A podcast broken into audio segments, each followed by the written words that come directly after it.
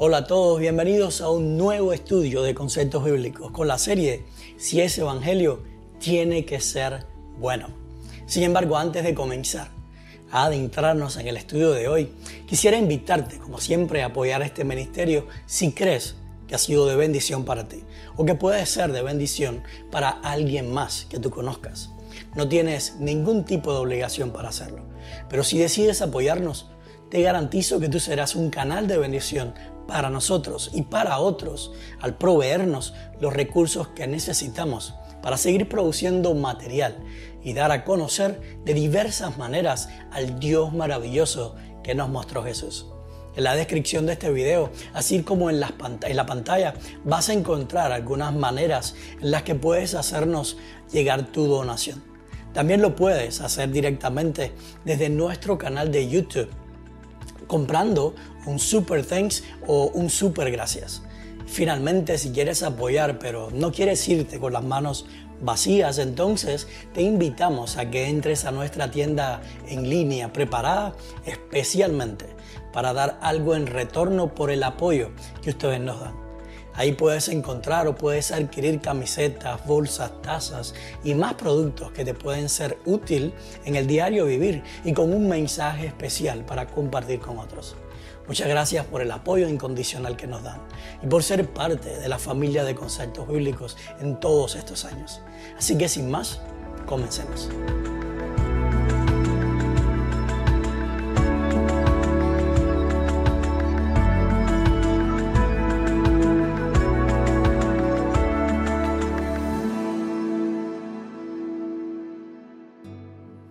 El título de esta semana es Evangelio al desnudo.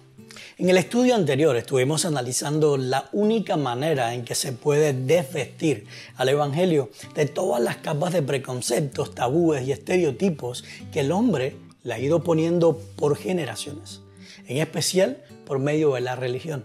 Así que hoy vamos a estar introduciendo cómo es que luce el Evangelio una vez que lo hemos desvestido de todas esas capas por medio de la revelación o el testimonio de Jesús y en forma especial la revelación de Jesús por medio del mensaje a la iglesia de la Odisea en el Apocalipsis capítulo 3. Nuestro texto de estudio en toda esta serie está en Apocalipsis 3 del 14 al 16, que dice escribe al ángel de la iglesia de la Odisea. Esto dice el amén, el testigo, el testigo fiel y verdadero, el origen de la creación de Dios. Conozco tus obras Sé que no eres ni frío ni caliente, ojalá fuera frío o caliente. Por tanto, como no eres ni frío ni caliente, sino tibio, estoy por vomitarte de mi boca. Ahora, lo creas o no, y tú eres, si tú eres una persona que ha estado involucrada o expuesta a las enseñanzas de alguna religión por un buen tiempo de tu vida, tu mente ha sido entrenada para no percibir el Evangelio o las buenas noticias de salvación tal cual son, o desnudo sin ningún tipo de capas puestas por el hombre. Ahora, yo no estoy diciendo que alguien malintencionado se encargó de entrenar tu mente sin tú saberlo. Ni tampoco estoy hablando de algún tipo de teoría conspiracional de las religiones para hacerte un lavado de cerebro, sino que en todas las religiones recibimos por lo general información reciclada. Ahora, ¿qué quiero decir con esto? Información reciclada son aquellas enseñanzas que en un momento fueron extraídas de un pasaje o del texto bíblico, pero que con el paso de los años no han crecido, evolucionado o cambiado, sino que han permanecido exactamente como la primera vez que se extrajeron o se enseñaron. Y lo único que se ha hecho con ellas es copiarlas y pegarlas en diferentes publicaciones y sermones dentro de esa denominación por los siglos de los siglos. Por lo tanto, cada vez que se lee un determinado pasaje o texto, la mente está precondicionada para ver y extraer siempre las mismas enseñanzas ya establecidas, sin ni tan siquiera darse la oportunidad de pensar en qué puede haber algo más. De igual manera, no sé si te has dado cuenta, pero algo que ha sido un instrumento eficaz para acentuar este reciclaje de información o precondicionamiento de la mente para siempre extraer las mismas enseñanzas de un texto fue el ponerle títulos o subtítulos a los capítulos de la Biblia y a determinadas porciones y relatos de la misma. Pero eso es otro tema. Ahora, regresemos al texto clave. ¿Qué es lo primero que viene a tu mente cuando Jesús le dice a la iglesia de la Odisea, conozco tus obras, sé que no eres ni frío ni caliente. Ojalá fuera frío o caliente. Por tanto, como no eres ni frío ni caliente, sino tibio, estoy por vomitarte de mi boca. Si tú has estado expuesto a información reciclada sobre el mensaje a la iglesia de la Odisea, me atrevo a decir con un gran por ciento de seguridad que tu mente se fue inmediatamente a la porción relacionada con la tibieza. En otras palabras, el mensaje que más se destaca de la iglesia de la Odisea es, por tanto, como no eres ni frío ni caliente, sino tibio, estoy por vomitarte de mi boca. Y junto con esto viene la típica pregunta, ¿qué es lo que hace que alguien sea tibio y que Dios lo quiera vomitar de su boca? La respuesta clásica es las obras.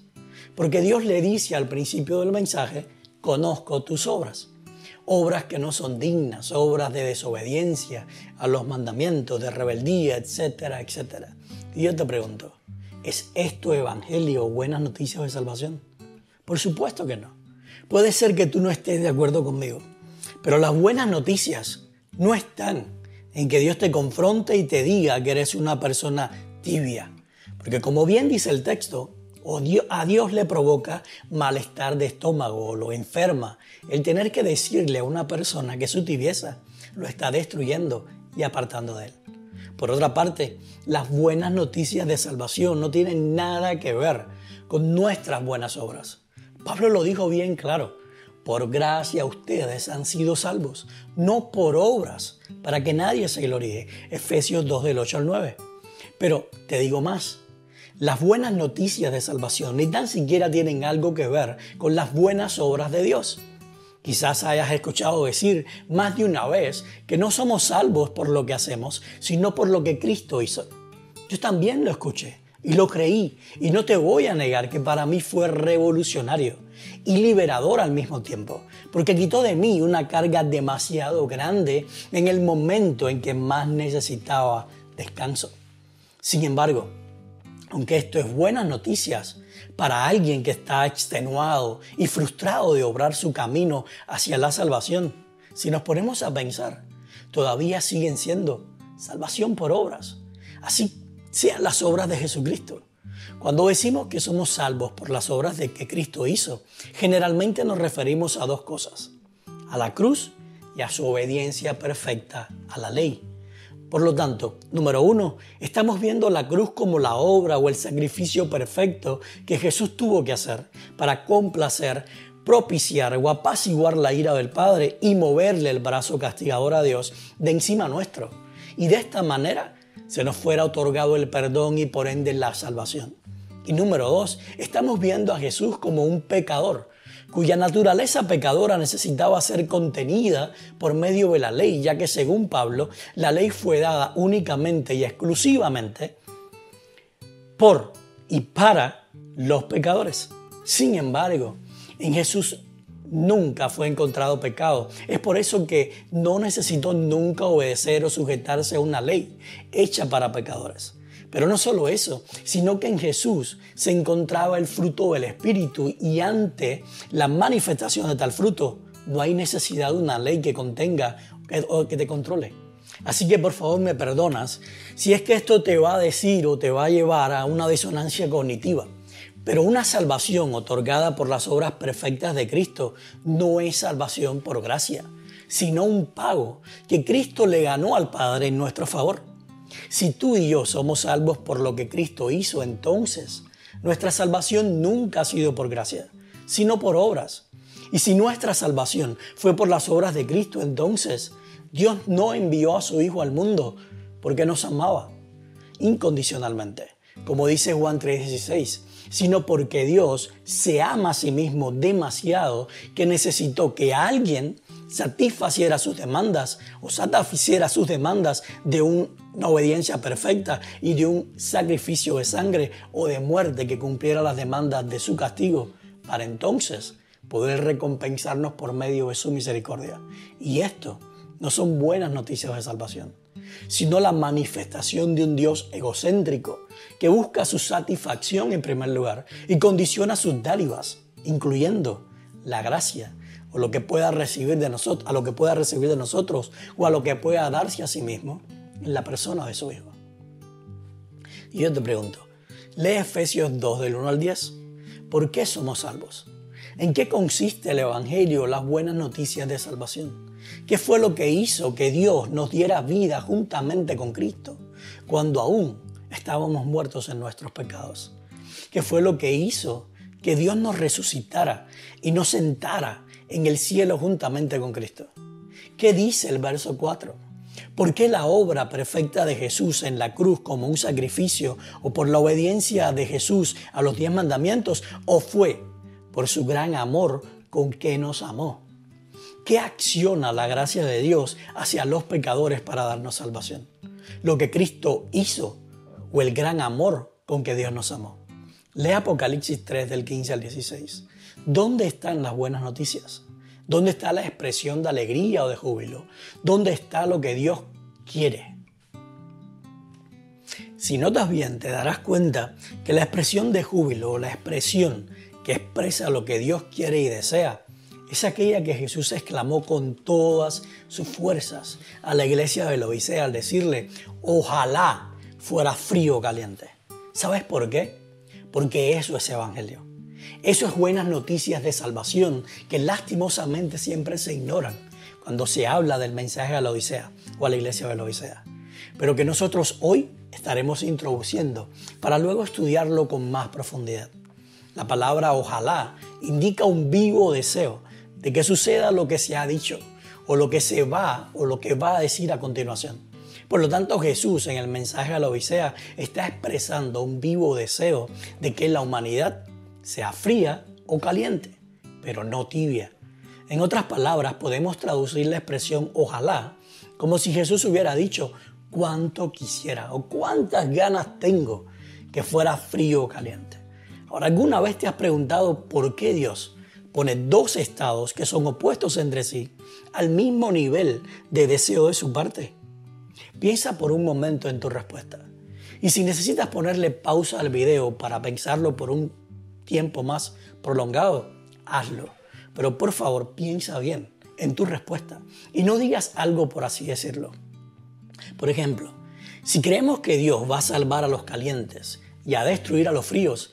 Y estamos viendo que en el mensaje de la Odisea Dios está expresando un vivo deseo, unas tremendas ganas de que la humanidad se defina de una vez, o a ser fría o a ser caliente. Entonces, podemos terminar con una imagen de Dios bien tóxica y enferma, por así decirlo. Porque el que Dios exprese alegría y un vivo deseo de que todos seamos calientes sería algo lógico o de esperarse en un Dios de amor, que constantemente expresa que su mayor deseo es salvar a todos los hombres. Sin embargo, el pensar que Dios se alegre y manifieste un vivo deseo de que una parte de los hombres sean fríos para destruirlos por siempre, nos deja el sabor a un Dios demasiado diferente a Jesús. Es más un Dios frívolo, calculador, que se deleita en la destrucción masiva de sus enemigos o aquellos que no están de acuerdo con él, tomando venganza por medio del fuego para causar extremo dolor y sufrimiento a sus víctimas. Podemos decir que con toda seguridad que tiene más semejanza con Hitler que con Jesús. Pero no solo eso, sino que si este es Dios y esto es lo que está expresando el mensaje a la Odisea, entonces tendríamos un problema con textos como Ezequiel 33:11, que dice, tan cierto como yo vivo, afirma el Señor Omnipotente, que no me alegro con la muerte del malvado, sino con que se convierta de su mala conducta y viva. ¿Te das cuenta del énfasis de Dios? Dios está diciendo que Él no se alegra con la muerte de los malvados. Y por deducción lógica, si Dios no se alegra con su muerte, entonces se entristece cuando ellos mueren. Y si Dios se entristece cuando los malvados mueren, entonces, ¿cómo es posible que Él los mate o los destruya o que tan siquiera anhele hacerlo? De igual manera, tenemos otro problema con 2 de Pedro 3.9 que dice, el Señor no tarda en cumplir su promesa, según entienden algunos la tardanza. Más bien Él tiene paciencia con ustedes porque no quiere que nadie perezca, sino que todos se arrepientan. Por lo tanto, si creemos que Dios destruirá a los fríos, y en el mensaje a la Odisea, Él está expresando su vivo deseo de que algunos sean fríos de una buena vez, entonces, ¿por qué ha retardado tanto su promesa? ¿Por qué Pedro afirma con tanta seguridad de que Dios no quiere que nadie perezca si al final Jesús le está diciendo a la Odisea lo contrario? ¿Cómo Pedro va a estar afirmando que Dios tiene paciencia porque Él quiere que todos los hombres se arrepientan cuando en el mensaje a la Odisea Jesús estaría diciendo que le da igual que se arrepientan o no? ¿Qué hacemos entonces? ¿Asumimos que Pedro estaba mintiendo? Y afirmando cosas de parte de Dios sin su autorización o quizás el mensaje a la Odisea no dice lo que muchos piensan que dice. Nota un par de cosas en estos textos que acabamos de ver. Número uno, Ezequiel 33:11. Dios dice que Él se alegra al ver a los malvados convertirse de su mala conducta y teniendo vida. O sea, a Dios le da alegría al darle vida a los malvados, no quitársela.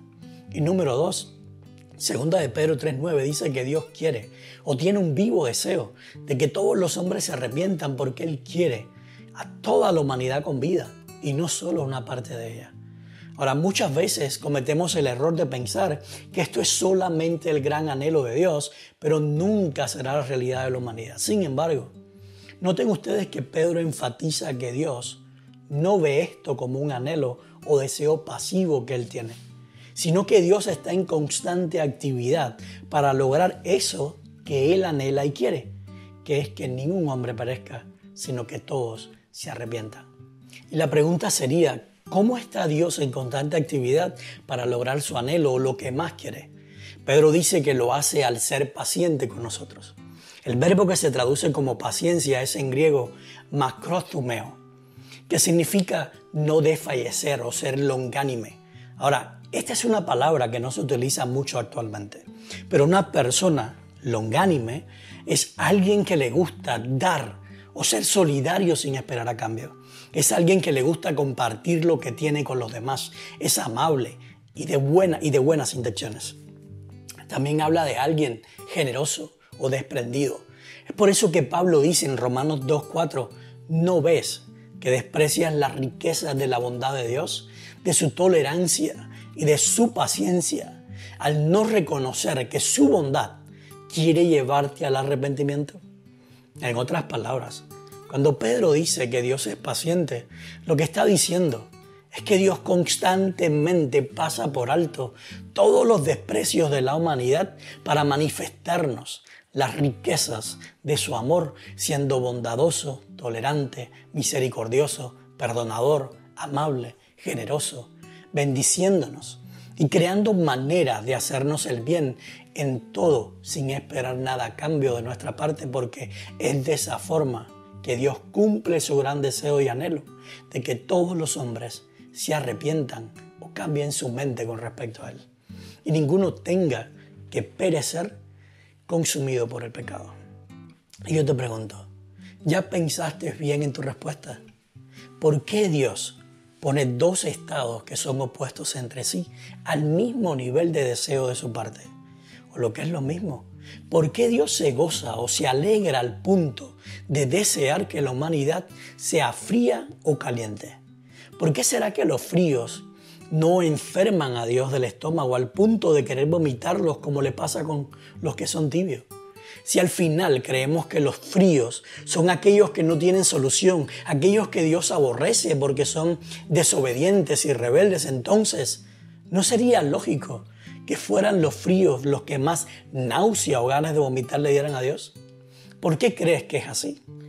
¿Qué tiene en común los fríos y los calientes? Regresemos a la expresión ojalá fuera frío o caliente. Como ya vimos, esto es una expresión de deseo, de querer que algo se cumpla o que suceda. Pero también vimos que quedan muchos vacíos e incoherencias si analizamos esta expresión bajo la premisa de que Dios destruirá a los fríos y salvará a los calientes. Por lo tanto, solamente nos queda una segunda opción, y es entender que a Dios le da lo mismo que seamos fríos o calientes. Porque en ambos casos Él tiene libertad y posibilidades reales de cumplir su voluntad, la cual es que nadie perezca, sino que todos procedan al arrepentimiento, según dice segunda de Pedro 3.9. Ahora vamos a analizar esto un poco más. Y para esto creo que debemos comenzar definiendo qué es arrepentimiento. La palabra en griego es metanoia, metanoia, que significa literalmente un cambio de mente. Ahora, esto no es un trasplante de mente o algo por el estilo, sino simplemente se trata de un cambio de la manera de pensar, un cambio en la manera de ver las cosas y entenderlas, o un cambio de cosmovisión que también implica un cambio de dirección en la vida. Las personas ah, que Dios llama calientes son aquellas que pasan por este proceso de cambio de mente.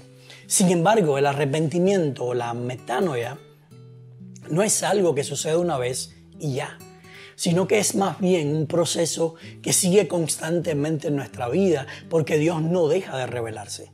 Y cada vez que Dios se revela, nuestra mente o pensamiento sigue cambiando con respecto a Dios y con respecto a la realidad de las cosas. Por lo tanto, la persona que es caliente vive en constante metanoia o cambio de mente. Y eso es madurez espiritual. Es vivir en el reino de los cielos, es disfrutar de la libertad que se tiene en Cristo y es ser un replicador de esa experiencia en el mundo.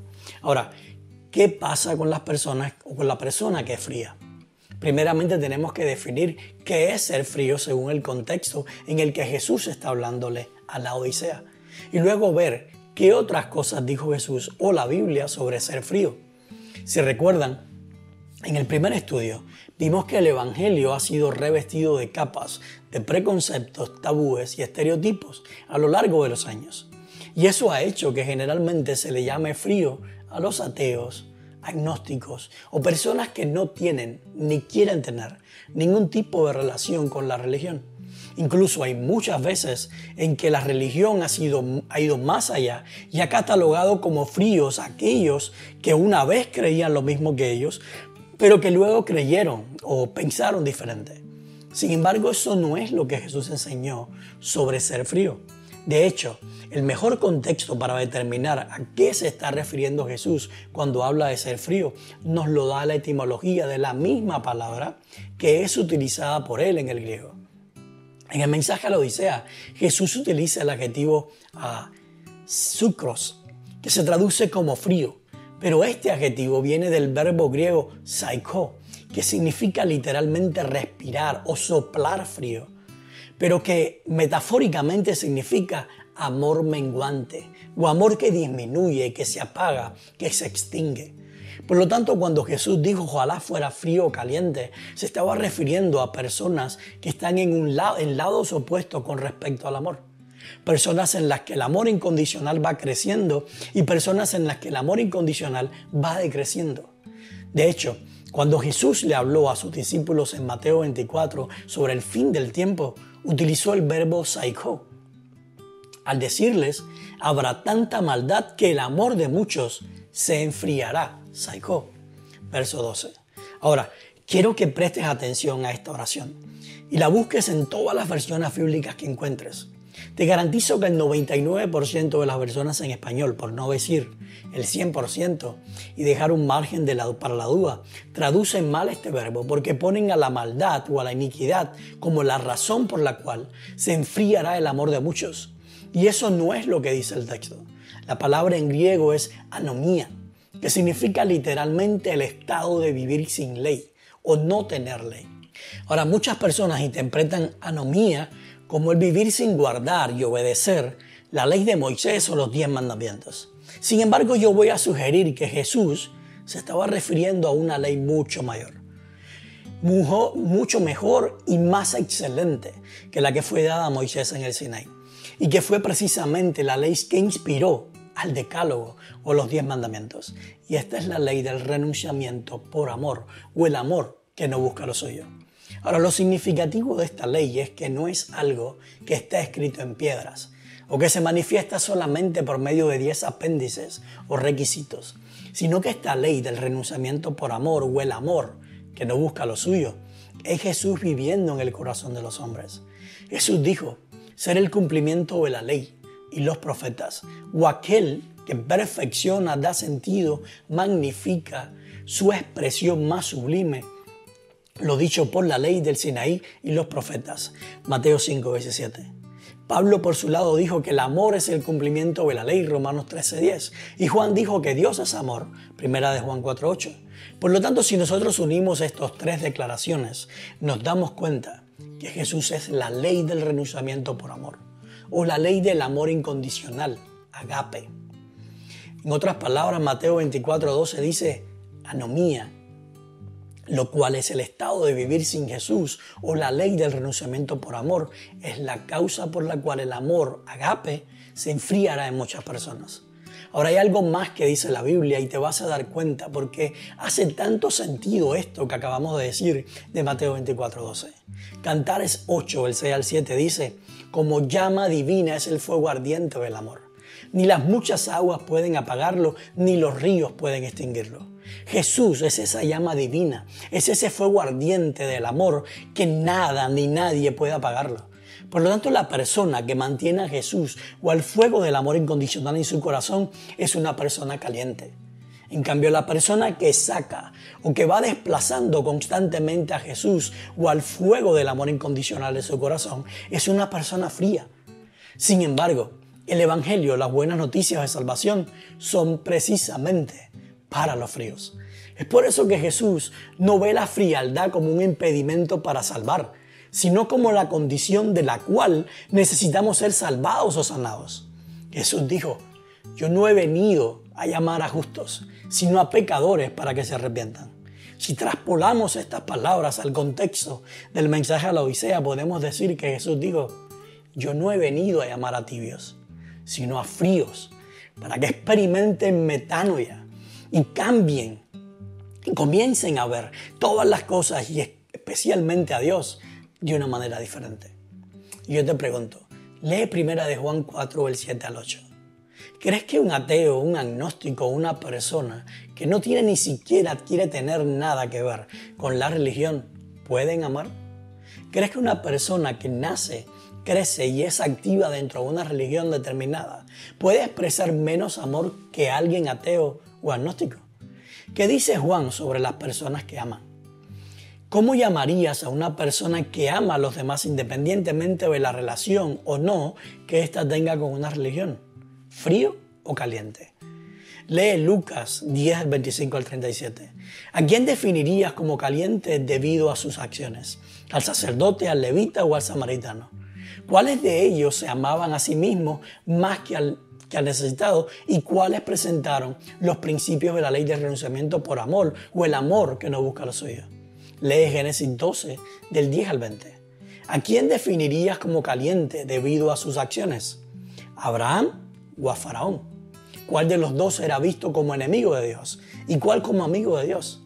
¿Cuál de los dos se amaba a sí mismo y cuál de los dos presentó los principios de la ley del renunciamiento por amor o el amor que no busca lo suyo? Lee Génesis 20, del 1 al 17. ¿A quién definirías como caliente debido a sus acciones? ¿A Abraham o al rey Abimelech? ¿Cuál de los dos era visto como enemigo de Dios? ¿Y cuál como amigo de Dios? ¿Cuál de los dos se amaba a sí mismo? ¿Y cuál de los dos presentó los principios de la ley del renunciamiento por amor? ¿O el amor que no busca lo suyo? Para el bonus de esta semana quiero analizar una pregunta que les hice casi al comienzo. Y esa es, ¿sabes qué tienen en común los fríos y los calientes? Ahora, yo no sé qué respuesta has dado tú.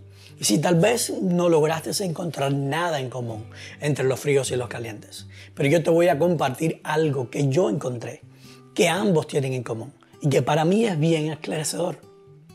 De paso, te quiero pedir que en los comentarios compartas tu respuesta a esta pregunta. Ahora, lo que tienen en común los fríos y los calientes es que ambos son coherentes con su condición y no aparentan ser de una condición diferente. Por lo tanto, esto hace que ninguno de los dos necesite hacer algo para buscar o tener el agrado de Dios o lo que es lo mismo. Ninguno de los dos utiliza sus obras como medio de salvación. Pero vamos a profundizar en esta idea.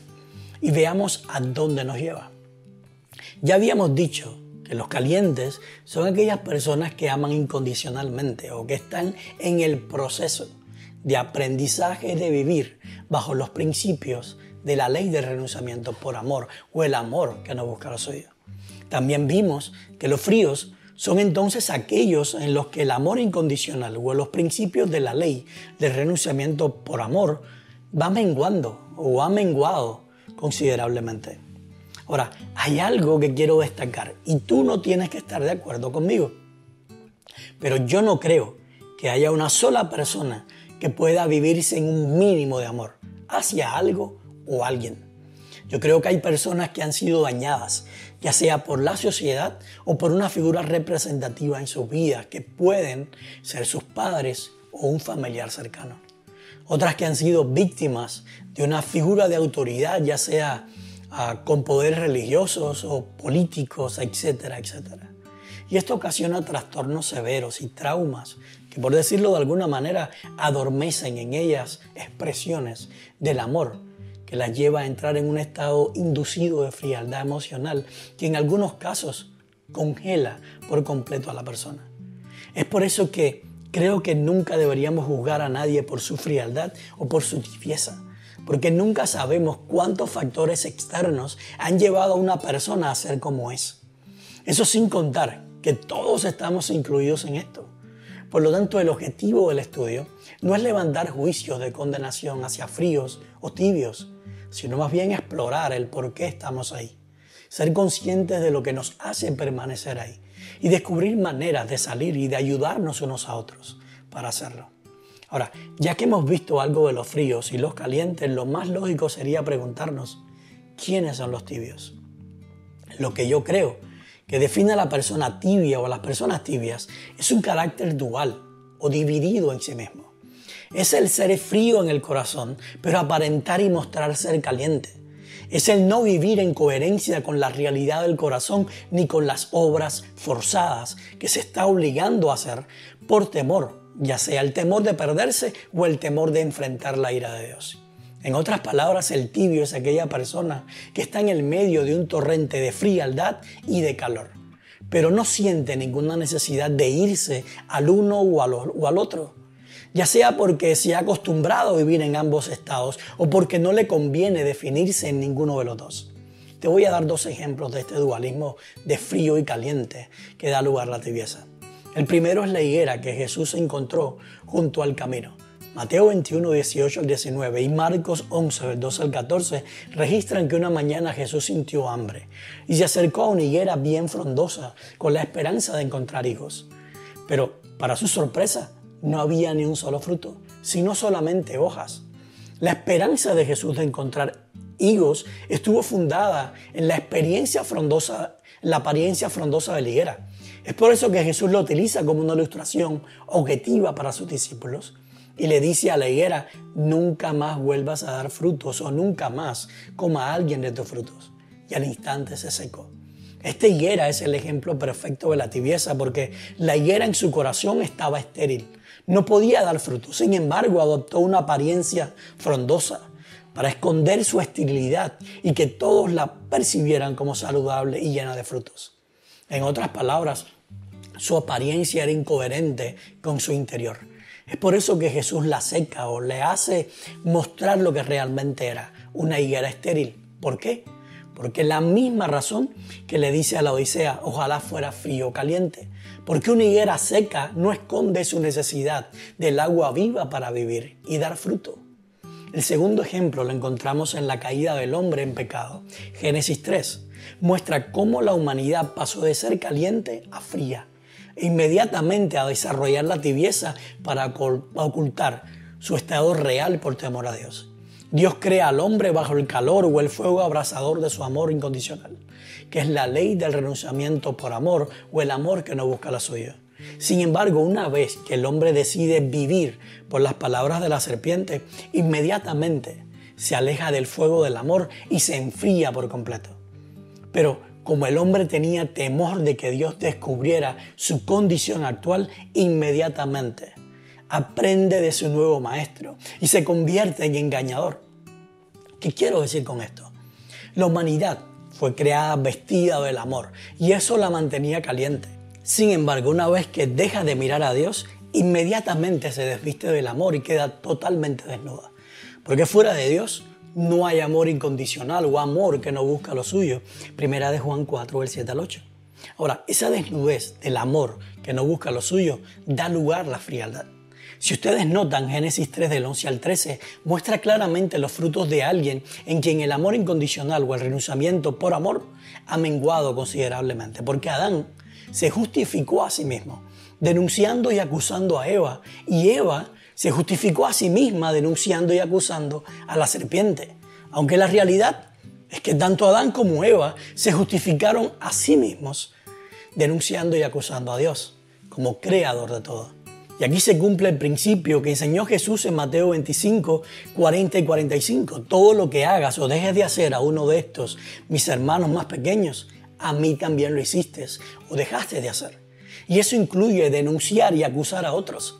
Sin embargo, ambos tenían la apariencia delante de Dios o el resto de la creación de estar vestidos porque habían cosido delantales de hojas por temor a que Dios los viera tan desnudos como lo estaban sus corazones. Los delantales de hojas muestran el dualismo que había en ellos, porque por delante aparentaban estar vestidos, mientras que sus espaldas estaban totalmente desnudas, o lo que es lo mismo, se encontraban en el medio de calor por delante, y frío por detrás, pero cómodos y seguros entre ambos estados. En la próxima lección vamos a hablar mucho más sobre la tibieza, pero por ahora Solo quiero dejar con ustedes que la tibieza, ese único estado en que nos encontramos solos y sin esperanza de ningún tipo. Es por eso que Dios nos dice, ojalá fuera frío o caliente. Hemos llegado al final del estudio de hoy y espero que esto haya sido al menos una pequeña ilustración de cómo luce el Evangelio o las buenas noticias de salvación cuando las comenzamos a desnudar de todas las capas de preconceptos, tabúes y estereotipos que el hombre le ha ido poniendo por generaciones, en especial por medio de la religión. El mensaje de la Odisea nos muestra un Dios que anhela y desea que seamos fríos o calientes, porque ambos representan salvación. Sin embargo, el mensaje a la Odisea también nos muestra un Dios que no desiste ni se rinde con los tibios porque Dios envió a su Hijo al mundo a sanar a fríos y a tibios con el fuego ardiente de su amor. Gracias por acompañarnos hoy y te esperamos en el estudio número 3 de la serie Si ese Evangelio tiene que ser bueno, que llevará por título Atrapados en la tibieza. Que Dios te bendiga y nos vemos la próxima semana.